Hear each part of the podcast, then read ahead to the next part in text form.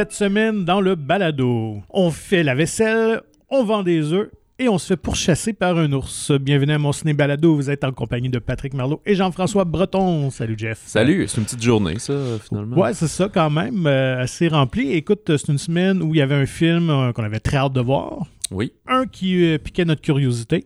Oui.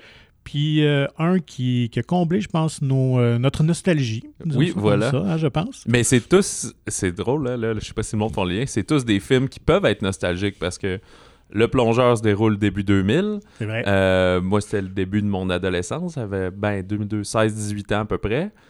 Euh, Coke and Bear se déroule dans les années 80. Fait que ça, c'est Ma jeunesse. ma naissance. Puis, euh, ben, 85, tu devais pas être super vieux plus. J'avais 9 ans. OK. Ouais. Ah, déjà, OK.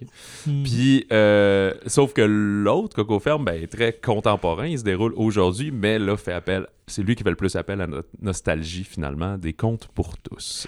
Que- Alors, avant d'aborder ces sorties euh, de, de la semaine, un petit tour d'horizon d'actualité.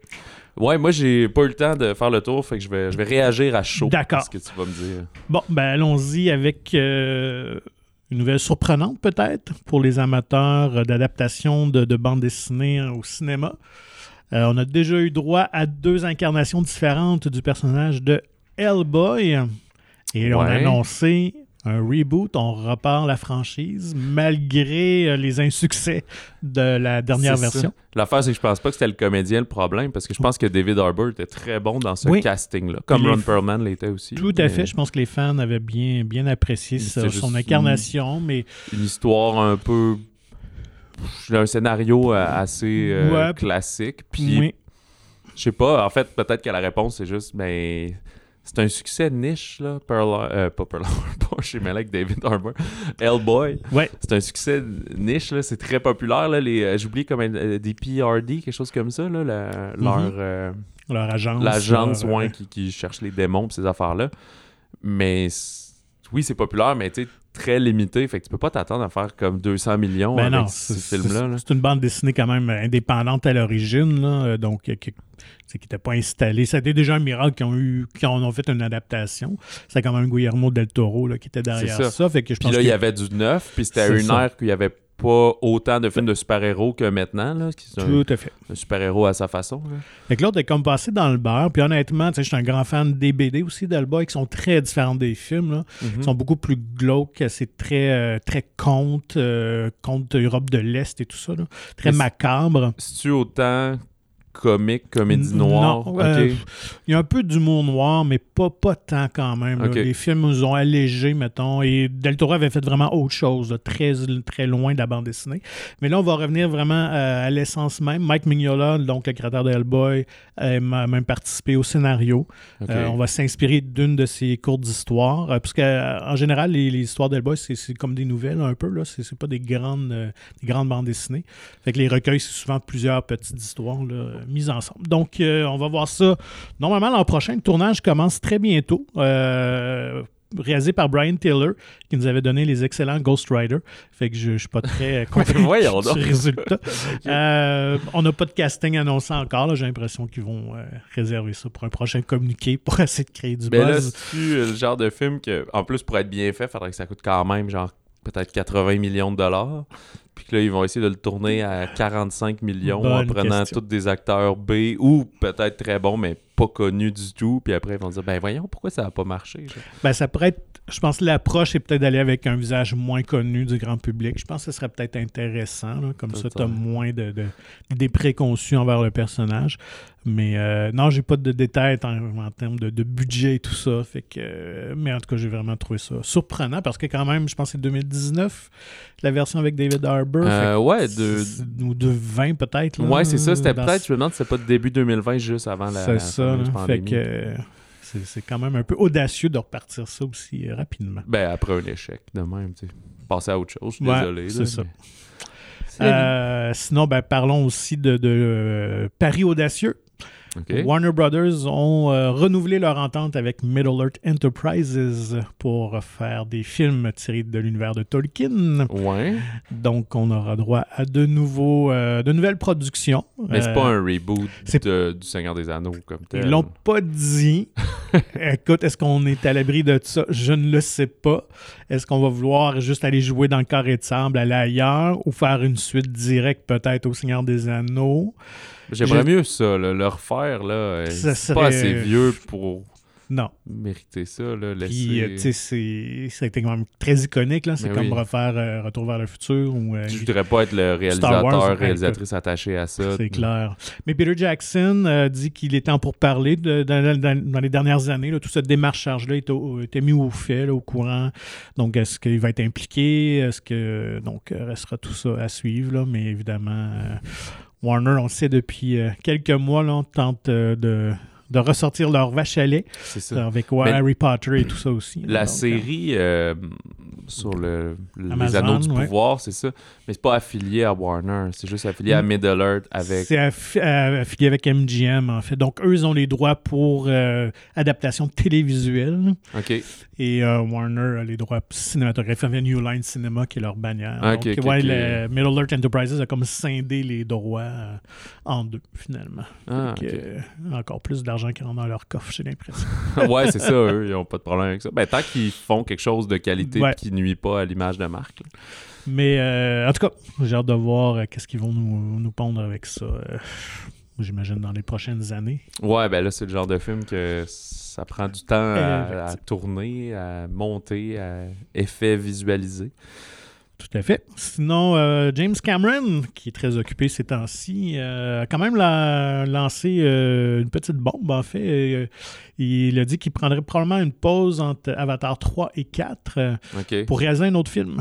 Et ce serait son premier film original depuis Titanic, hormis Avatar. Mhm. Donc, quand même, euh, et on sait qu'il a tourné beaucoup de documentaires, mais euh, donc reviendrait à un autre genre complètement différent. différent.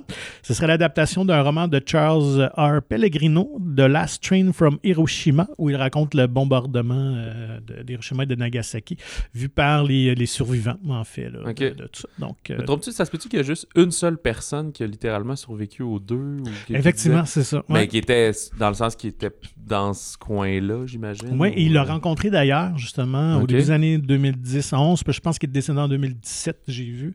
Donc, il a eu le temps de lui parler, de, j'imagine, de se documenter pour ce projet-là. Puis ça fait quand même, c'est ça, il disait, là, une quinzaine d'années qu'il avait acheté les droits puis qu'il voulait euh, faire de quoi avec ça.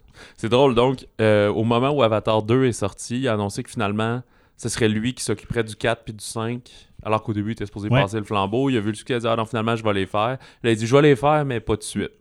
Effectivement. Ou en fait, probablement quand le film va être en post-production, euh, tu sais, j'ai comme euh, deux ans de travail, de montage et tout probablement qu'il y a le temps d'aller tourner un autre film euh, puis superviser euh, Un petit budget à post-pro, 120 millions, mettons. Genre, là. probablement. là. De, la, de- de la- de la monnaie pour lui. De la petite monnaie. Euh, sinon, euh, c'était les, les BAFTA, les- la remise des prix euh, des Oscars britanniques. Euh, Donc, euh, quand même, il y a une grosse surprise. T'as-tu vu ça passer? euh? Ben, je me souviens que c'est petit All Quiet on Western Front, qui est le film Netflix, on peut les titrer comme ça, quand même passé Rafler la, mise, ouais. Sept prix quand même, euh, dont meilleur film et film étranger, donc dans les deux Ouais, que c'est un catégories. film allemand à la base. Ouais, euh, réalisateur, scénario. Alors, euh, je pense que ça a comme causé un peu une commotion. Je pense qu'il n'y a pas autant de gens qui croyaient que qu'il y avait des chances parce que justement, vu que c'était un film euh, Netflix, on entend un petit peu moins parler. Mhm. Puis, je pense qu'il y avait peut-être une nomination de aux Golden Globes ou tu sais, il n'y avait pas autant de, de prestige, disons, Ouais. qu'un Fablemans ou euh, Everything Everywhere All At Once. Alors, on verra bien pour euh, les Oscars le 12 mars si ça va se concrétiser en d'autres victoires aux Oscars. Ben, c'est sûr, on avait déjà parlé aux Oscars aussi, il y a euh, 10 ou 11 nominations. Ah non, peut-être pas 10 ou 11, ça c'est Everything, mais euh, genre 8-9 quand, Ouais, quand même. même. Beaucoup dans les catégories Puis techniques le fait que aussi. c'est ça, il, ressort, il est pas seulement dans le film étranger, il est dans plein d'autres catégories. Puis je pense que déjà ça annonce qu'en film étranger, c'est probablement lui Ouais. qui va gagner parce qu'il arrive à sortir à ce point-là de cette catégorie-là Mm. euh, versus des films comme Close qui sont excellents, mais que on dirait que ça- ça- soudainement c'est pas de compétition euh, comparé à l'un à l'autre au niveau du prestige. Fait que euh, faudrait bien que je l'écoute. euh, Ouais, moi aussi, je l'ai pas, euh, je l'ai pas encore eu la chance de l'écouter, mais c'est sûr que je vais le faire en fonction de notre pool d'Oscars Ouais. qu'on va lancer. Euh, D'ailleurs, euh, ouais, faudra. euh, Bon, on statué. Ouais, mais quand est-ce qu'on enregistre ça et tout, puis que Ah je oui, me oui, mette à jour, fait. parce que ça arrive plus, plus tôt que tard. C'est- Je pense que c'est Ben, le 12 c'est- mars. C'est la semaine prochaine, mon ami, qu'il faudrait faire ça. Ouais, c'est ça. OK, OK. Au travers de plein d'entrevues de, de films et tout. OK. Fait Gros mois de mars. Voilà. Gros hiver. Et sinon, pour les amateurs, je t'en parlais de Everything Everywhere All at Once. euh, A24, euh, la société de, de production derrière le film, a mis euh, une mise en enchère de, de plusieurs euh, objets, costumes, accessoires du film. Donc, des enchères qui se tiennent jusqu'au 2 mars, euh, 15 heures, pour ceux qui auraient peut-être des sous à investir. mais sortez votre portefeuille parce que les, les prix là, sont assez, assez intéressants quand même. Ben, en plus, une enchère. Une enchère Un enchère Une enchère. Une enchère de une semaine, ça a le temps de monter euh, davantage que si c'était comme un 12 heures que tu peux manquer. tu sais. ouais. Et Euh, là, tu me disais, ouais, moi, j'aurais aimé ça, le, le caillou avec les yeux. C'est combien en ce moment? Euh, la dernière fois que j'ai regardé, c'était hier soir avant de me coucher à 7500 dollars US. US, ben oui, c'est ben oui, bien sûr, il faut le comptabiliser. Il y a le fameux trophée du butt plug de Oui. Jamie Lee Curtis euh, qui a l'affiche sur son bureau. Donc, lui était à, à 10 000 dollars. OK. Le, moi, l'objet qui m'aurait le plus tenté, c'était euh, évidemment le personnage de Rakakuni. Ouais, mais il a l'air d'être comme avec un chapeau. Je pense que tu peux le mettre sur ta tête, ça se peut-tu? Ah, ça se peut. il avait l'air d'avoir un petit assise accessoire comme pour le- pour l'installer. Ben oui, ça serait cool. Euh, mais T'es bon, pas le seul à le convoiter. Ben non, je pense que non, parce qu'il est rendu à 90 000 quand même. Et il reste encore quelques jours, alors ça va augmenter assurément. euh, c'est assez fou. Mais euh, si vous allez le voir taper, euh, probablement Auction Everything Everywhere at Once. Donc il y a comme trois blocs d'objets. C'est quand même intéressant à voir. Il y a des ensembles de vêtements aussi, Oui, là, des, des garde-robes. Pas mal tous les costumes des personnages et tout ça. Donc Et, euh, euh, une mais trentaine d'objets et costumes en tout quand même. tu sais, ce film-là a un succès culte déjà. Ça a comme. Ça, dans le fond, A24 avait déjà leur bassin de fans euh, Ouais. sectaires, pratiquement. Puis là, on a réussi à transcender ça. Fait que, ouais, je suis pas surpris que, que, que ça vire fou comme ça. Mais ce qu'on discutait un petit peu avant d'enregistrer, je sais pas qui. Je connais pas ces personnes-là qui achètent. euh, des, des- des fusils de Star Wars, euh, pas des répliques, mais vraiment les, les Ouais. props originaux à Mhm. 450 000 US. Puis je sais pas, c'est des fans, mais millionnaires. Ah, C'est clair. c'est- écoute, probablement des hommes d'affaires, euh, médecins, avocats, euh, peut-être des sportifs. même, euh, Puis donc, chez toi, c'est- ça te prend les, le, le beau lieu pour le mettre en valeur. Comme je dis, tu le mets pas dans un dans un tiroir de cuisine entre deux chargeurs de Mm. cellulaire et des vieilles batteries. C'est clair. C'est clair dans le bac tu, à jouets. tu veux afficher tes trophées. Alors, Puis euh, là, juste un, ça a l'air niaiseux. Fait que dès que tu en as un, tu en as au moins trois, quatre autres. Puis là, t'as-tu une thématique? Ah, moi, je prends juste des affaires d'Harrison Ford. Ah, ils vont te coûter cher. mhm, mhm.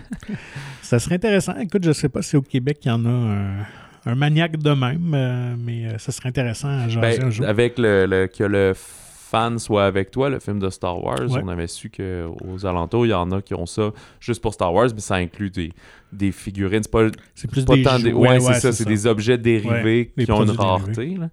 Pas des props Mm. euh, nécessairement. Euh, je sais pas. Si tu gagnais euh, un million de dollars, est-ce que déjà tu, tu te garderais un 400 000 pour acheter Ah non, non, je serais, pas assez maniaque. J'irais voyager à la place, mais tu faire un million par année, là, euh, je m'en achète peut-être quelques-uns. là, Ouais, euh, c'est ça. Mais les bons. là. Les Ouais, effectivement. Je ciblerais exactement ce que j'aime. Euh, Genre une des poules de Coco Ferme. D'ailleurs, je me demande ce qu'ils ont fait avec, euh, avec les poules. Ça va être intéressant de jaser au réalisateur. Euh, ben, j'imagine que c'est comme. euh, prendre un prêt, j'imagine. Ben oui, ferme, comme, là, euh, comme quand t'as un chien, un cheval, n'importe quoi ça. dans ton film. Là. Fait qu'il Mm. devait avoir des, des, des superviseurs animaliers. euh, qui, Où ils ont fait un gros barbecue de fin de production. Ouais, c'est le catering dans le fond à chaque jour. Plus le film avance, moins il y a de poules. non, c'est l'inverse dans le film. Fait qu'ils ont dû Ouais, tourner dans, le, dans Dans le le désordre. on y reviendra. Donc, euh, ben moi, c'est ça fait le tour de l'actualité pour Oui. ma part. Bonne Puis, annonce. Euh, ben, euh, rien de- de- d'extravagant. Un nouveau film d'horreur avec euh, Russell Crowe. Puis, eh, c'est ça. Ouais, c'est ça. Fait qu'on va- on va skipper cette partie-là cette semaine. Allons, attaquons nos, nos sorties allons-y. euh, ben, justement, peut-être euh, commencer avec Cocaine Bear, le, film euh, américain d'Elizabeth Banks qui raconte une histoire assez originale. Euh, oui, tout à fait, qui vient d'un fait divers, là, on pourra en reparler après, mais ici dans le film, on est en 1985 et on va suivre plusieurs individus, des enfants, des adultes, des criminels, des, Policiers. des, park- ouais, des policiers, des park rangers, là, des gardiens de parc, euh, qui vont tous se, se croiser et se- s'entremêler dans un parc national de la Géorgie. Et il y a d'ailleurs ces criminels-là qui vont pour retrouver la cocaïne qui a été euh, larguée par avion, mais pas en poudre, mais dans des sacs, Mhm. euh, avant le crash d'un avion. Fait qu'ils ont comme tout droppé ça en disant vous irez le rechercher pour faire leur fameux deal. Mais ce qu'ils vont se rendre compte, c'est qu'il y a euh, un, ou en fait une ours noire qui a trouvé la cocaïne ou une partie de la cocaïne avant eux et qui est rapidement devenu accro à ce, ce- ce- ce Elle est- joyau nasal. Elle exhibite de drôles de comportements, Voilà. plutôt agressifs. Fait qu'elle se retrouve dans une espèce de killing spree là, à tuer tout le monde qu'elle croise et surtout tous ceux qui sentent la coke ou qui Mm. sont approchés de la cocaïne. Fait que euh, ça se prend pas plus au sérieux que ça. Bref, une heure et demie de, de- de joyeux carnage, disons. Effectivement. Donc, euh, la prémisse est là. C'est ce qu'on voit à l'écran. C'est quand même un, un film assez singulier à décrire, qui est un mix de plusieurs genres. Mhm. On explore euh, un peu les, les stéréotypes des, des films d'horreur des années 80, euh, dans la mise en scène, là, justement, où l'ours, au début, les meurtres sont quand même plus suggérés. C'est quand même assez gore aussi. Oui, là. oui, Euh, c'est comme du gore drôle. mais- donc il y a quand même un humour noir présent à tout ça. Ours noir, humour noir.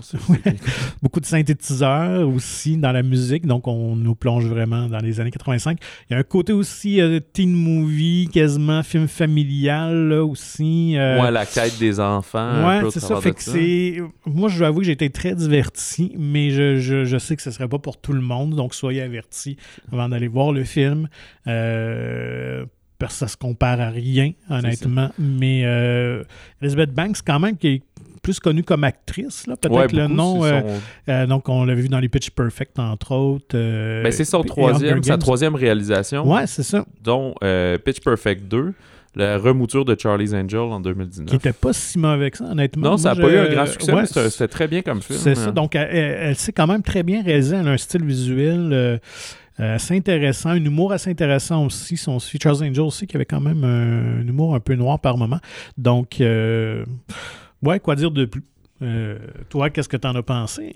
Euh, J'ai aimé ça un petit peu moins que toi. Peut-être que je commence à être brisé, là, puis ça m'en prend plus pour euh, m'impressionner. Justement, je trouvais qu'elle jonglait avec tous ces styles-là à la fois. Euh, donc, amener, c'est quasiment slasher, comme l'ours est Mhm. notre tueur, là, Ouais. finalement. Qui, qui, euh, peut surgir de nulle part euh, sans que personne le voie venir et tout. C'est comme le Jason dans les Vendredis 13. Ouais, Euh, c'est ça. Fait qu'il y a ça, il y a des moments. Mais le film en tant que tel ne fait pas peur. C'est, c'est vraiment une comédie d'horreur, comédie Ouais. d'action. Euh, je trouvais ça bien. À noter dans les comédiens, euh, bon, Kerry Russell, O'Shea Jackson, qu'on a vu dans Long Shot puis dans Straight Outta Compton, Alden euh, Ehrenreich, que j'étais Mhm. là, voyons, c'est qui aussi, je l'ai vu, qui était le, le malheureux Han Solo Ouais. là, de, de cette trilogie qui n'a pas eu lieu. Et euh, Ray Liotta, que on dit que c'est son vrai. dernier film, lui qui est décédé en 2022, mais selon IMDb, il reste trois projets à apparaître, mais quoi que c'est peut-être pas des films, c'est peut-être des séries télé ou des TV movies ou je sais pas trop. Là. Fait que du côté de Cocaine Bear, on dit que c'est son dernier film, mais il en reste d'autres. Je sais pas si tout le monde va faire ça jusqu'à temps que ce soit vraiment le dernier. le film lui est d'ailleurs dédié là, à la fin. Mhm. Euh, mais le fait divers de tout ça, Ouais. c'est qu'il y a vraiment dans ces années-là, je pense qu'il Ouais. y avait droppé de la coke euh, comme ça. euh, En fait, le personnage qu'on voit, parce qu'on on nous replace dans, dans l'histoire avec des images d'archives, des vraies images de, de nouvelles de l'époque. mhm. Et euh, donc, euh, le, le nom qu'on a utilisé, c'est la vraie personne, dans le fond. là. Donc, ce, ce trafiquant de drogue euh, qui est sauté en parachute, mais qui avait un parachute défectueux. Donc, il s'est juste écrasé au sol. Euh, ce qui est très drôle, c'est que je pense que son corps a été retrouvé au Tennessee, mais l'avion en Caroline du Nord, genre, un avant de même. Fait que l'avion a, a continué un bon bout euh, seul dans les airs. Euh, et, euh, bien évidemment, dans, dans, dans le vrai fait historique, l'ours qui avait consommé de la, co- de la cocaïne n'a pas tué des gens. Donc, rassurez-vous. c'est ça. Ça, c'est vraiment la partie inventée pour le film. Mais euh, il, a été, il a été retrouvé mort, finalement. Ouais, il a juste Euh, fait un arrêt fait, cardiaque. ouais, euh, c'est ça. Donc, euh, et euh, il est exposé aujourd'hui. On peut le trouver euh, si jamais vous êtes dans le coin du Kentucky, euh, au Fun Mall de Lexington. Donc, c'est le, le vrai Cocaine Bear qui est. c'est tellement américain, je trouve. là. Ben, peut-être qu'on aurait fait pareil, là, mais de, C'est clair. disons nord-américain, d'exposer ça dans un centre commercial. Hey, l'ours qui a fait de la coke. ha, ha. Ouais. Donc, il avait ouvert euh, 40 sacs quand même. Je sais pas s'il avait tout consommé, Hey là mais là là. euh, ouais, c'est ça. C'est Euh, des sacs de 1 kg à la Genre, fois. euh, ouais. C'est beaucoup. Là. Alors, euh, et euh, ben, comme producteur, je voulais juste mentionner, c'est quand même Phil Lord et Chris Miller. Alors, pour vous donner une petite idée, c'est ceux qui avaient produit les films de Lego, Ouais. euh, 21 puis 22 Jump Street aussi. Euh, Spider-Man, Across the Spider-Verse. Donc, ils baignent ça beaucoup dans la comédie, mais quand même, la ils ont leur style d'humour un peu, là, Ouais, un peu beaucoup de- dans le déjanté. juste à côté de la traque, Ouais, c'est un peu décalé. Et puis, à l'origine, ils avaient euh, approché euh, les réalisateurs Matt Bettinelli Open et Tyler Gillette de Scream euh, ouais. pour réaliser le film, mais eux, ils ont finalement préféré euh, prendre les règnes de, de la franchise lorsqu'ils ont reparti euh, ça l'année dernière, là, Scream, euh, Scream 5. 5. Euh, ouais, puis euh, si vous posez la question, c'est un ours euh, 100% CGI. Ouais. Là, il n'y a pas de, il a pas de vrai ours qui a été Oui, utilisé pour ça. Je crois que c'était plus simple pour les besoins. Qui est Mais correct d'ailleurs. Tu sais, c'est- pas. euh, on le voit un peu par moment, là. Ouais. Mais je pense qu'il faut approcher le film vraiment comme un trip de drogue. Allez-y. Il faut accepter la prémisse. Puis juste embarquer dans, Ben, dans en- la montagne russe là, que c'est. Là. Ça me rappelle un peu euh, Machete dans le style. Ouais, c'est ouais, un, un faux B-movie assumé. Fait que, euh, bref, ça vous place, c'est quel genre de film. Là? Je pense que c'est un, un bon moment entre copains. Tout à Euh, fait. Allons-y avec euh, le plongeur, Ouais. Francis Leclerc? Euh, oui. Alors, euh, le, le, le, le dit film euh, peut-être le plus attendu du week-end, du moins au Québec. Euh, d'un- le, le fameux livre de Stéphane Larue paru en 2016, qui est adapté par euh, Francis Leclerc et co-scénarisé avec euh, Éric Kaboulian, qui est de tous les projets quasiment euh, depuis un an à peu près. Euh, on est au début des années 2000 ici, donc euh, on, on remonte dans le temps finalement dans notre épisode Ben, tranquillement. Euh, on va suivre Stéphane, qui est un étudiant au cégep en graphisme, euh, mais qui va euh, démontrer un certain désintérêt et tomber tranquillement dans une spirale de mensonges. Lui qui est, qui est accro au jeu, euh, au gambling, donc aux machines à sous euh, principalement. Euh, pour s'en sortir, il va se trouver un emploi comme plongeur dans un restaurant euh, très trendy du plateau Mont-Royal, la Trattoria. Et il va découvrir en cuisine euh, une, une nouvelle fonte, justement. Pas d'ours noir, mais de la cocaïne quand même. Oui. mais il va découvrir, euh, c'est ça, une nouvelle fonte. C'est un emploi qui va devenir un peu sa, sa nouvelle dépendance à travailler le soir, sortir avec les autres, qui va essayer de l'éviter, lui empêcher de jouer. Mais est-ce que ça va vraiment être la solution à son problème? Euh, C'est ce qu'on va découvrir au fil du récit dans Le Plongeur. Donc, vraiment, euh, Francis Leclerc, moi, j'ai pas lu le roman. Toi, tu l'as lu. Donc, moi, je ça vais y fait aller de, un certain temps déjà, mais de mon appréciation. Donc, ne connaissant pas le, le roman, ben, moi, j'ai vraiment plongé dans le film. Ouais, c'est le jeu de mots, là, vous allez l'entendre partout. là. Donc, euh, non, je trouve que Francis a euh, vraiment fait un excellent travail de nous euh, mettre dans l'ambiance de la cuisine, de nous montrer c'est quoi, euh, cette frénésie-là, cette intensité-là. Euh, qu'on oublie parfois quand même euh, quand on va dans les restaurants. C'est euh, Oui. c'est assez quelque chose. Le film présente travail, aussi là. justement le clash entre la, la- la cuisine puis la salle à manger. Ouais, qui est, qui est deux tons complètement différents. Ouais. Et ben, le film est porté par Henri Picard, donc un jeune comédien, fils de Luc Picard et d'Isabelle Richer, mais qui, qui se forge sa propre, sa propre carrière, qui avait joué d'ailleurs dans Les Rois Mongols, qui était son premier rôle dans le film de Luc Picard, et euh, vraiment un jeune très charismatique, euh, beau gosse aussi. Euh, je pense que ça, ça peut être notre Timothée Chalamet québécois. Il, est- il a un peu cette vibe-là, je trouve, Ouais, quand vrai. même. hein. Ouais, ouais. Tant physiquement que dans sa sensibilité, sa timidité. Donc, vraiment, je pense qu'il y a un film à voir en fin de semaine. Si vous aimez le cinéma québécois, allez-y, encouragez-le parce que ça mérite d'être vu. Et tous les comédiens, le casting est vraiment superbe aussi. là. Ben oui, je peux. c'est peut-être pas tous des A-stars, mais c'est quand même tous des noms connus et établis pour la plupart. Il y a Maxime de Cotteret qu'on avait vu dans Ligne de fuite euh, Ah, l'été dernier. Ouais, en contre-emploi, moi, ça m'a pris vraiment quelques scènes pour le remettre, le replacer. Ouais. Parce que là, il est comme un... Plus l'espèce de dealer, Ouais, un peu ça. crosseur, mais qui a du cash, justement. Lui, il doit acheter des props de cinéma. Là. Ça, se peut, là. Avec Une sa... espèce de back coiffe avec des Ouais, petites le mèches. look George là. Michael, un peu. Ouais. Début 2000, là, avec un char monté, puis tout. Euh, C'est lui qui, sort dans des gros clubs. Euh, Charles Aubé Hood, que lui, on n'a pas vu, euh, ben, ben, moi, je savais pas c'était qui, mais euh, qui joue le rôle de Bébert, donc qui est un des personnages probablement le plus coloré en cuisine. Un espèce de nounours au, au bon cœur. Mhm. Euh, Joanne Hart, qui est euh, moins connue ici, mais euh, qui joue une personnage, une cuisinière ontarienne, dans le fond? Franco-Cana... Franco... Ontarienne. Franco-ontarienne, Ouais, c'est ça. Ou peut-être juste anglophone, mais qui parle français. On ne sait pas. Ah ouais. Euh, Fayol Jean Junior, qui est euh, le- le- un des chefs euh, cuisiniers. Guillaume Lorrain, qui joue son cousin. Jade Charbonneau, que euh, Francis Leclerc avait mis en rôle vedette dans L'Arracheuse de temps, son précédent film, qui joue l'ex-copine du, du personnage d'Henri Picard. Il y a Emmanuel Schwartz aussi. Euh, toutes des, des caméos, ben pas des caméos, mais des petits rôles, mais de comédiens très établis. Là, je pense à, à Schwartz, justement, et Guillaume Lorrain. Euh, moi, j'ai adoré ce film-là, que on, on s'en cache pas du côté de Francis Leclerc. Lui, c'est quelqu'un qui, qui a fait son éducation par le cinéma. Fait que lui-même, sur ses plateaux de tournage, euh, donne plein de films, des, de, de- de- des tout doux à écou- écouter ces films-là. Il donne ça à sa direction artistique, ses décors, Mm. ses costumes. Dire, c'est cette ambiance-là qu'on veut. Fait que dans ce cas-ci, il était allé dans euh, euh, les, les- les films plus noirs, plus des, des petits criminels des années 90. Il parlait de, de Martin Scorsese comme Mean Street, puis euh, Goodfellas euh. Goodfellas, c'est ouais, ça, des trucs comme ça. Il y avait. euh, il y a- Henri Picard disait qu'il avait mis Donnie Darko, par exemple, dans sa Mhm. liste, qui est plus début 2000, justement. Ouais. Ça me fait. C'était un des films, moi, notamment, là, qui m'avait ouvert un cinéma un peu plus différent, un peu plus. Fantastico sci-fi et tout là.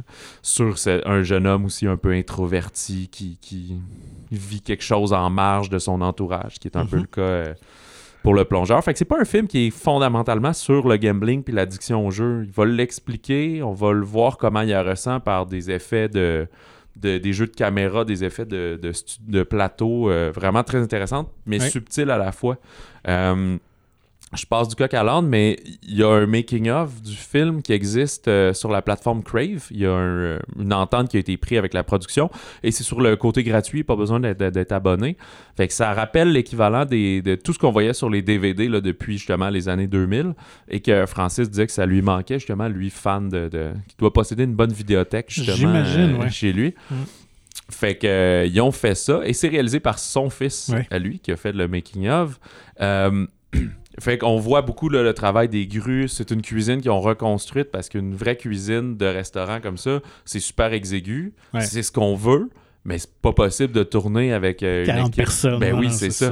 Fait qu'on a construit une, une fausse cuisine qu'on peut enlever les murs, promener Mm. la caméra, s'installer euh, selon les besoins. Et d'ailleurs, c'est fascinant à voir les images de coulisses de production de cette cuisine-là. Et à l'écran, on n'y voit que du feu. Oui, là. absolument, Mm. c'est ça. Oh oui, ça a l'air 100% vrai. euh. Fait que, non, c'est vraiment fascinant. Autant euh, Francis est un super bon technicien pour ça. Il voit bien, je pense, dans sa tête, puis il arrive à bien remettre euh, ben, à l'écran et en réel la vision qu'il y a d'un film et d'une scène. Euh, autant il va super bien diriger ses comédiens, Mhm. puis c'est toujours ce qui transparaît, c'est des plateaux très chaleureux, très amicaux. Et je pense que dans un film comme ça, c'est super important parce que c'est ça un peu une brigade de cuisine. Oui, on est dans une dynamique qui disent hey, face de cul, euh, passe-moi telle affaire, mais euh, au fond, on va à la guerre ensemble, puis après, on va prendre une bière, puis on est tous chums, même si on, a toutes des peut-être des perversions, des, des, des intérêts différents, mais chaque soir, on affronte Ouais. les clients ensemble d'une certaine façon. Puis autant au service qu'en préparation. là. Et soir après soir, donc il faut le Oui, souligner quand même, c'est assez euh, milieu de travail assez intense.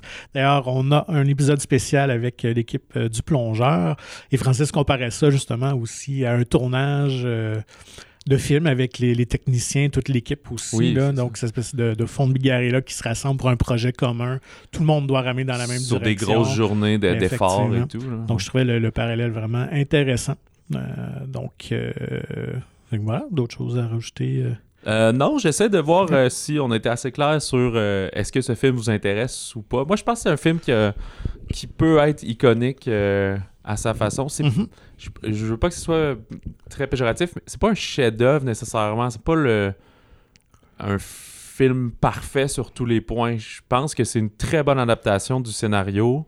Euh, certains auraient pu vouloir quelque chose de, de plus euh, de plus tendu, de plus angoissant, là, un peu à la Uncut Gems ou quelque chose comme ça, mais même le livre allait pas là nécessairement. là. C'est pas des dettes de jeu, c'est plus des dettes de jeu puis un petit mensonge, mais amener, faut pas qu'il rembourse comme 50 000 puis on va, on va le tuer sinon. On se rend pas là, c'est pas ça le. C'est pas ce qui est arrivé à Stéphane dans sa vie, heureusement, tu sais. Mais à son entourage qui dit, puis les études, ça va bien, ah oui, c'est ça, ça va bien, j'y vais encore, mais dans le fond, il va pas partout, travaille 4 soirs par semaine, puis dès qu'il croise une machine à sous, ah, je veux juste aller jouer 20 minutes, et il joue 4 heures de temps, puis tu sais, ce- problème-là d'addiction, finalement, tu sais.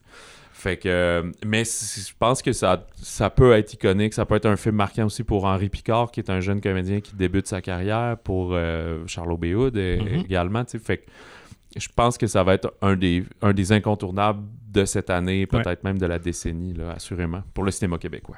Donc, tout à fait, c'est un film techniquement très solide, bien joué, bien écrit.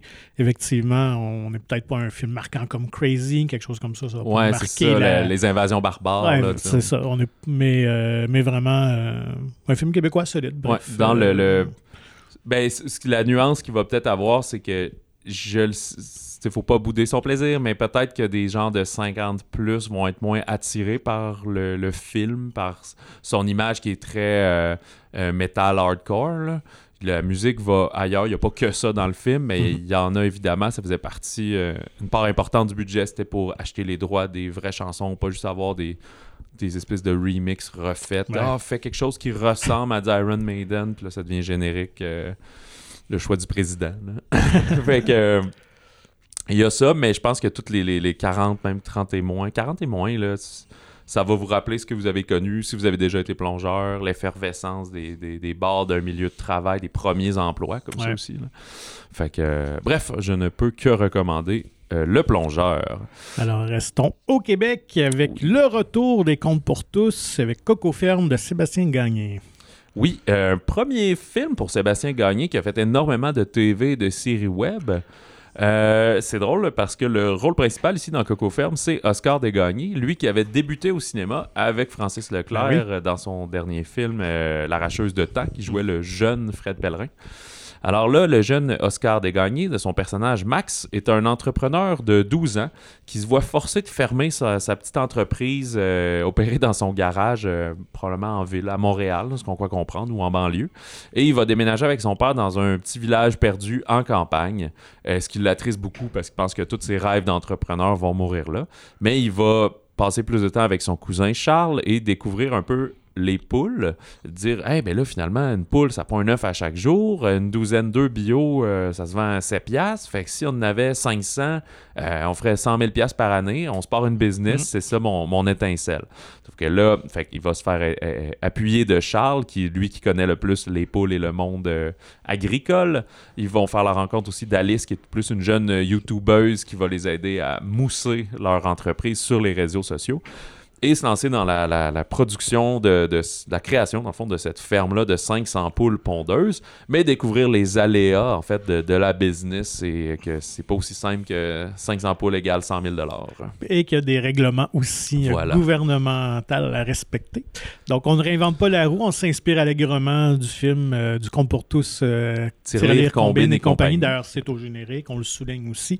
Euh, mais, mais ça fait du bien. C'est quelque chose qui manquait à notre filmographie. Évidemment, les Contes pour tous ont marqué euh, peut-être deux générations de, de- de jeunes enfants québécois, les années 80-90. C'était Ouais, pas mal les grosses ça, années. Parce que les films, il n'avait-tu des années 70 ou fin Non, 60? ça a commencé en 84, euh, la guerre des Tucs. Ah, c'était le premier. Ouais, c'était ah, le premier. plus, je pensais. Mais il y a Opération Beurre de Pinot qui est comme un. Il était-tu avant euh, lui? Après, c'est le troisième. Ah, ok. Ouais. C'est bon. Ouais, ouais, de- je pense que c'était 86, celui-là. Euh, donc, euh, ouais, le dernier remontait quand même à 2014, qui était la gang des hors-la-loi. Et, Ouais, puis il y avait un trou parce qu'avant, c'était la forteresse suspendue Oui, oui, qui était genre ça. 2004. Là, fait que, Effectivement, dans, au courant des années 2000, là, il y en a eu très, très peu.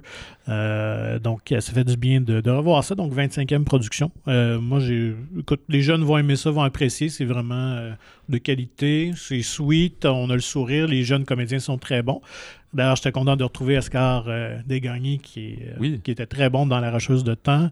Euh, très sympathique, une bonne bouille, très bon comédien aussi. Et moi, j'ai, ben, j'aime bien Joey Bélanger parce qu'on est fan chez nous de l'œil du cyclone. Ah, ok. Euh, dans cette série-là. Il y a quand même un style de, de delivery de jeu. euh, parce qu'il joue beaucoup de personnages très angoissés. Mhm. Euh, donc, euh, mais il y a quelque chose, il y a une bouille sympathique, puis il y a, il y a un sens de la réplique assez intéressant. ouais, ben c'est un peu le, le comic relief Ouais, euh, du- de l'histoire. Ça peut être Astérix ou Obélix dans leur jeunesse, je pense, ces deux-là. Ça Peut-être, ouais. Puis, euh, ben, ce qui est intéressant dans le jeu de, de, de Oscar de gagner, c'est que dans son personnage aussi, on comprend que sa mère est décédée récemment. Fait que oui, il y a cette énergie puis cette passion-là pour euh, le- l'entrepreneuriat, Mhm. mais il y a aussi une relation plus difficile à la maison qui est un peu fermée en- avec son père. Son père essaie de s'ouvrir à, à lui, tu sais, puis on comprend qu'il y avait une relation euh, Un peu tendu. ben aussi Ouais. tripartite que tu sais c'était Ouais. sa mère qui croyait le plus qui l'encourageait dans ces affaires là son père plus terre à terre dit ben ça n'a pas de bon sens ce que tu fais fait que là il, Mhm.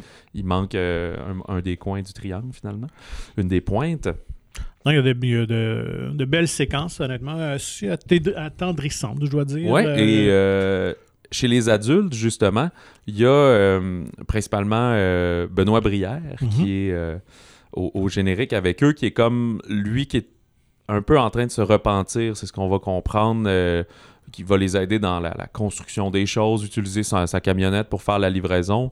Et on va comprendre qu'il a perdu sa boucherie, il a des problèmes de boisson, il est en relation assez froide avec ses enfants.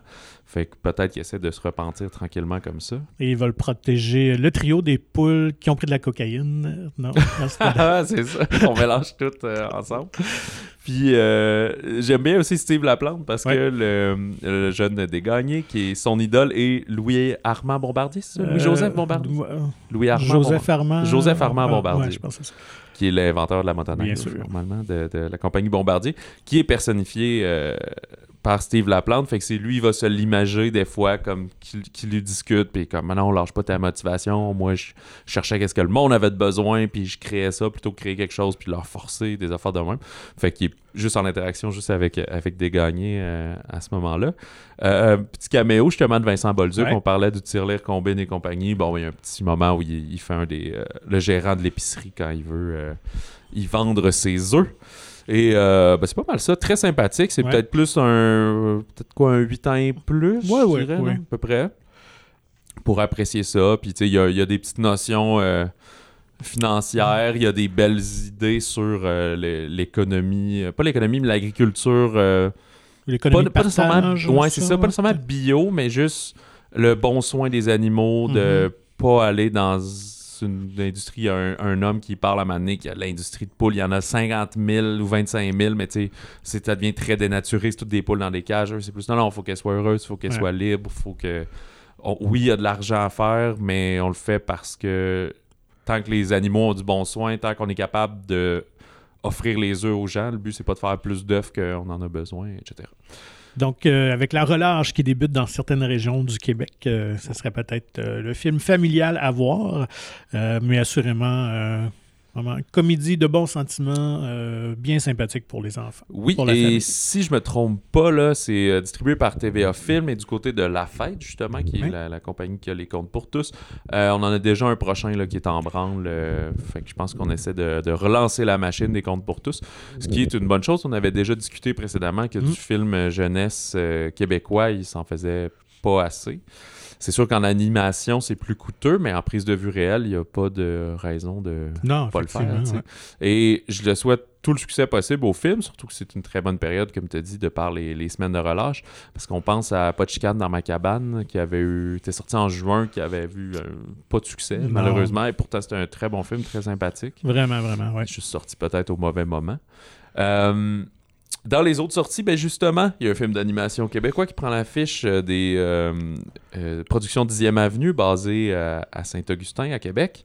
Qu'attaque le brave Beluga, qui est, j'ai même pas noté, mais le, le comme 5-6e film justement de 10e Avenue. Ouais, ils sont assez. euh, un ou deux ans à peu près. un deux, deux, trois ans. fait ouais. que, oui, voilà. Il y avait, le dernier était Félix et le trésor de Morga qui était sorti en. Ben, il devait sortir en 2020, je pense. Puis avait été. Avec Ou devait pandémie. sortir 2021, a été repoussé. Finalement, était sorti l'an dernier, en 2022. Mais là, déjà qu'Attaque est prêt, évidemment. Euh, Nicolas Remire le tourne à la réalisation, en fait, à la co-réalisation avec Christine Dallaire-Dupont, qui est. c'est en, en animation, c'est souvent le cas. C'est des anciens animateurs qui deviennent éventuellement réalisateurs. Mhm. Fait que, ils ont du métier derrière la cravate. Ici, on va suivre Katak, qui est un jeune beluga mâle, mais qui tarde à grandir et changer de couleur. Donc, il est encore petit et gris, alors qu'il devrait être un peu plus grand et blanc.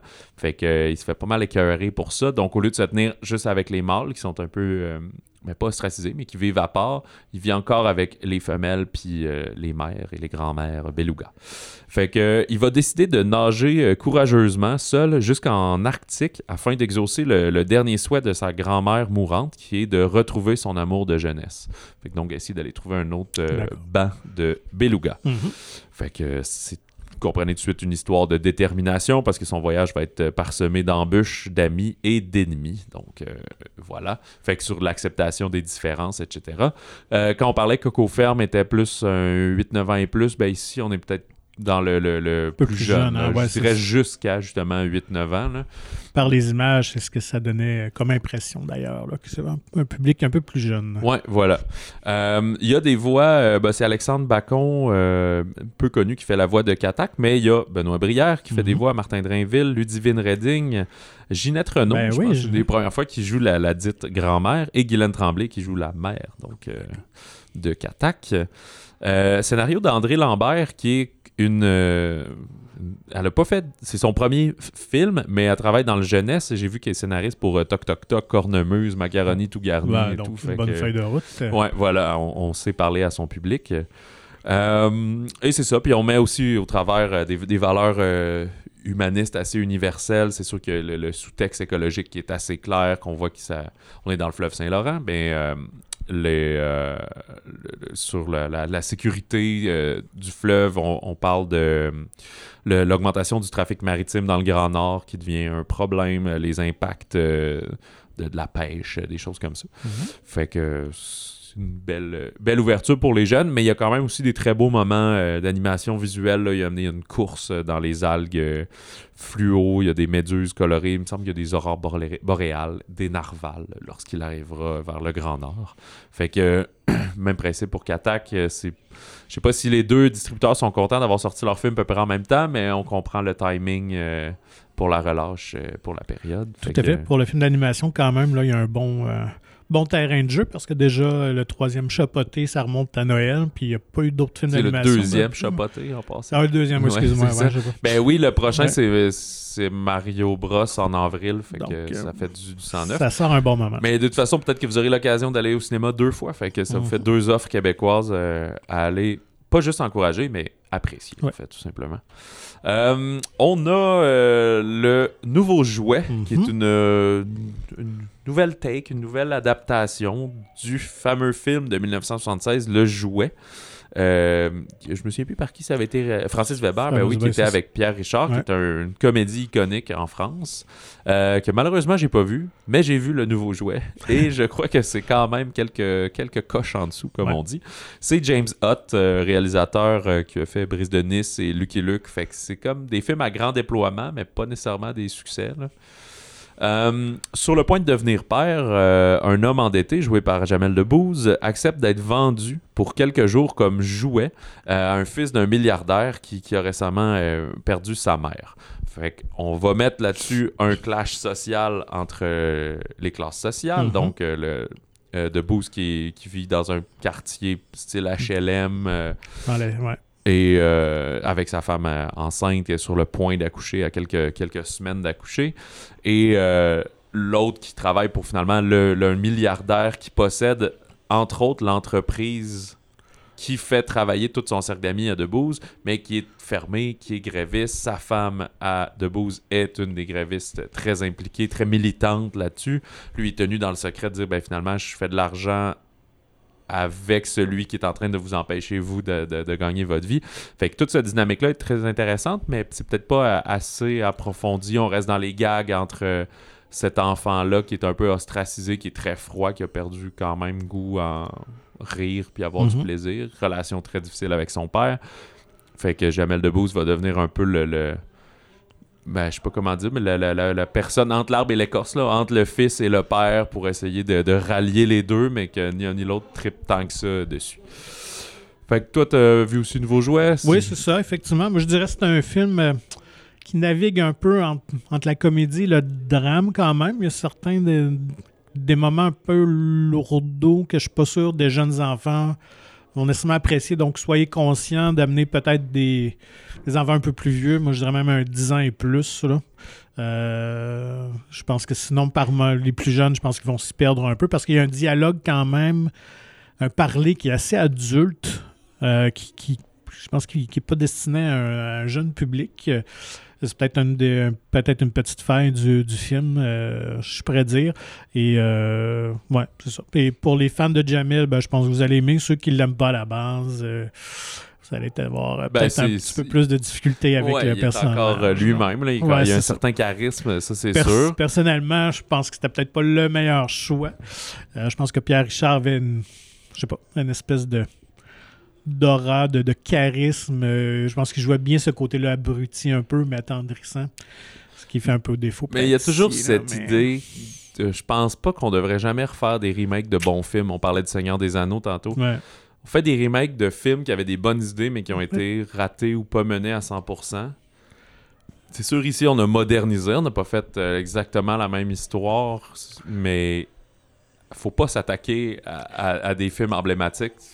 Tu peux que te casser la gueule. Le meilleur succès que tu peux avoir, c'est qu'on dise Ah ouais, c'est aussi bon, mais je préfère quand même l'original. Mm. C'est que du risque, puis aucun, aucun reward, comme on dit, rien de gratifiant. Mais bon, on l'a essayé et c'est disponible ici, mais dans l'offrande de la fin de semaine, euh, comme on disait, tu pars avec euh, Katak pour les plus jeunes, t'as Coco entre les deux, puis t'as Ouais. un nouveau jouet qui est plus, euh, peut-être un 10 ans et plus euh, à ce moment-là. Il y a le drame biographique Emily de Francis O'Connor qui prend l'affiche à Montréal et qui devrait ouvrir peut-être dans les prochaines semaines euh, au travers, mais je pense que ça va rester une sortie assez limitée. Euh, je sais même pas s'il existe une version sous-titrée ou si c'est juste en anglais. Mais ce que je trouvais très intéressant, c'est que c'est Emma McKay Mhm. qui fait, euh, qui tient le rôle principal, celle de Emily Bronte. Et elle vient de remporter au BAFTA le, le prix de. Ouais, Je sais jeune- plus comment ils appellent ça, le, le Rising Star, là. Mhm. donc l'étoile montante à surveiller. Puis elle, elle fait, on la connaît pour Sex Education beaucoup, mais elle était quand même dans euh, Eiffel récemment, Mort sur le Nil 2. Ben, non, Mort sur le Nil, dans le fond, c'est le Ouais. deuxième déjà. Deuxième. Puis elle va être dans le prochain Barbie et euh, je me souviens que tu trouves qu'elle ressemble à une, une Margot jeune. Margot Robbie, mais tu n'es pas le seul et je pense que c'est pour ça qu'elle va se retrouver dans Barbie. euh, elle, puis Samara Weaving, puis toutes ces actrices-là euh, peuvent être euh, mélangées. Puis elle a grandi à Paris. Elle Ouais, née- ça, née- fait ouais. je pense qu'elle a un parent euh, Paris français puis un Et parent britannique, ouais, fait ça, qu'elle est fluente euh, dans les deux Vraiment, langues. vraiment. Écoute, euh, moi, j'ai connu par Sex, Education et je n'aurais jamais cru qu'elle était euh, française ou qu'elle pouvait parler aussi bien euh, le français. Puis donc, euh, on le voit dans le film de Emily parce que comme euh, euh, elle et ses sœurs et son frère, ils ont quand même assez d'argent, ils ont une bonne éducation, fait qu'ils apprennent le français. ah, ouais. Puis au long du film, on voit son français qui s'améliore, donc on comprend qu'elle l'a toujours euh, Mais c'est une presse. je connais très peu Emily Bronte. Ben, autre c'est- que par euh, Wuthering Heights, hein, en anglais. Là. Ouais, c'est euh, Wuthering Heights qui est Les Hauts de Hurlevent. C'est le- culte. Mais... Je dirais que c'est le livre le plus populaire. C'est le seul livre qu'elle a écrit, Ah, en fait. Ouais. Parce que tout le monde mourait de la tuberculose à cette époque-là et de- du choléra et de ce Donc, genre elle est de... décédée jeune? Oui, à 30 Euh, c'est un roman qui était paru en 1847. Là. Fait que ce qu'on va suivre ici, euh, c'est la mode, là, c'est un film biographique mais très romancé. Fait qu'est-ce qui aurait pu arriver à peu près? C'est un, un, un fanfiction sur la, la- la jeunesse ou ce moment-là, là, la fin de sa vie de, de Emily Bronte. Fait que euh, on est, euh, elle va vivre un amour interdit avec un vicaire qui est comme un genre d'homme euh, de religion, là, genre pas, pas tout à fait un prêtre, là, je sais plus exactement où ça se place dans toute la hiérarchie. Et c'est une passion qui devient un peu interdite, qui va lui inspirer son, son, euh, son chef-d'œuvre, le livre Léo de Hurlevent, qui a été adapté 4-5 fois aussi Ouais, au cinéma. ça. Ça fait longtemps, on est dû. Sûrement qu'il va y avoir une nouvelle adaptation bientôt. C'est un roman qui a, qui a vraiment choqué beaucoup de lecteurs à l'époque parce que c'est là qu'on on a manqué de respect pour les conventions morales qu'on disait, puis il y a une, certaine noirceur dans les personnages et les situations. Fait que je pense que ça a en fait ouvert le style d'écriture, mais sur le coup, euh, ça l'a choqué les gens. Mais c'est devenu un super hit, ce truc. Ça, je je savais même pas que ça existait, je savais pas du tout c'était quoi, puis je suis content de voir que tout le film euh, m'a appris ça. Mhm. Euh, je sais pas si je vais m'attaquer à cette lecture parce que je suis pas un grand lecteur, mais peut-être essayer de trouver la meilleure adaptation euh, cinéma qui avait été faite. Euh, et Frances O'Connor, qui a, scénarisé et réalisé le film, euh, d'habitude est une comédienne aussi euh, britannique, euh, qui le genre de personne qui joue dans comme 55 films, mais que de même on sait pas c'est qui, mais ah oui, cette face-là. Euh, puis, euh, bref, c'est ça. Fait que normalement, euh, Bronte était très- réservée. Elle l'est aussi dans le film, mais toute cette histoire de passion-là, je pense qu'on on s'est égaré des, faits historiques juste pour. Comme si elle avait un peu vécu ce qu'elle mettrait dans, le film finalement. Puis euh, avec tout ça, la, mort de, quelques membres de sa famille, de son entourage autour de ça, de choléra, de tuberculose et de maladies de l'époque. Puis c'est fou parce qu'elles sont toutes auteurs, autrices. C'est ça, elle a une C'est- sœur. Elle a aussi deux sœurs qui sont aussi autrices. Elle est comme au milieu, puis ils ont un frère, je pense, qui est plus vieux ou plus jeune. Ouais, c'est Charlotte Bronte, je pense, une des. Ouais, puis l'autre, euh, Anne, je pense. Anne, ah, je connais ça. Anne ou Annette, là, quelque chose comme ça. Fait que bref, c'est ça Quand pour. Emily. Euh, une réalisation assez classique, mais audacieuse dans, dans certains points de vue, certains petits plans séquences, trucs comme ça. euh. Public qui aime les films historiques de romance. Ouais, c'est sûr euh, qu'en style Quatre filles du reconstitution, Docteur. Match, genre. Euh, oui, moins, moins euh, cutie, euh, joyeux, là, moins rassembleur comme ça. Là, on est plus dans le drame romantique euh, biographique, disons. Excellent. Et euh, que Mackay joue très très bien là, de- de- des scènes de, de toutes les gammes d'émotions. Voilà. Fait que ça, c'est ça pour les, les sorties de la semaine. J'ai pas Mhm. recensé de documentaire euh, pour toi cette Ouais, semaine. Qu'est-ce qui se passe? Probablement qu'il va en avoir trois une autre semaine à ce moment-là. Euh, la semaine prochaine, on a entre autres Creed 3, de première Yes. réalisation pour Michael B. Jordan, qui, est- Mhm. qui est rendu le porte-étendard de cette franchise. On dit beaucoup de bien d'ailleurs. Les premières critiques sont sorties hier et euh, ouais, ça semble une belle réussite. Euh, ça a l'air que ça mène la, la franchise un peu ailleurs. Donc j'ai hâte de voir ça. Puis, ce qui est intéressant, c'est que toi, tu connais pas mal toutes les Rocky. Tu as vu les autres Creed. Fait que toi, tu vas aller comme le fan qui attend la suite. Ouais, Moi, j'ai vu deux, trois Rocky il y a comme 15 ans. J'ai pas vu les autres Creed. Là, je pensais que j'aurais le- temps d'écouter au moins les Creed, mais là, tu me rappelles que les Oscars s'en viennent. Fait que je vais plutôt mettre mon temps personnel sur mon rattrapage euh, de, de- de films américains d'Oscars. Fait que je pense que je vais y aller comme. Est-ce qu'on peut apprécier Creed 3 sans rien connaître euh, du reste? Alors, ça sera intéressant d'en débattre. à suivre la semaine prochaine. Euh, D'ici là, écrivez-nous au balado au singulier à commercial monciné.ca et euh, procurez-vous le, le magazine Mon Ciné gratuitement qui est disponible en version numérique ou physique dans plusieurs des cinémas de la province. D'ailleurs, le, le- le- le nouveau euh, volume, la nouvelle édition pour euh, mars-avril est partie sous presse cette semaine, fait qu'elle va arriver la semaine prochaine d'habitude pour le, début mars Mhm. avec Éric Bruno en couverture, lui qui sera à la tête d'affiche de Confession. Crépuscule pour un Crépuscule pour un tueur. Ouais, j'ai tout mélangé les deux films de gangsters, mon erreur. Alors, euh, bref, et sinon, l'édition avec Catherine Brunet est encore disponible euh, s'il en reste. Hâtez-vous. Sinon, vous pouvez le consulter en numérique sur le monciné.ca. Et sur ça, bon, on vous souhaite euh, bonne relâche, bon cinéma, bon popcorn. Et si jamais euh, vous allez faire une randonnée en forêt, amenez peut-être un petit sac de poudre, ça peut vous sauver la vie.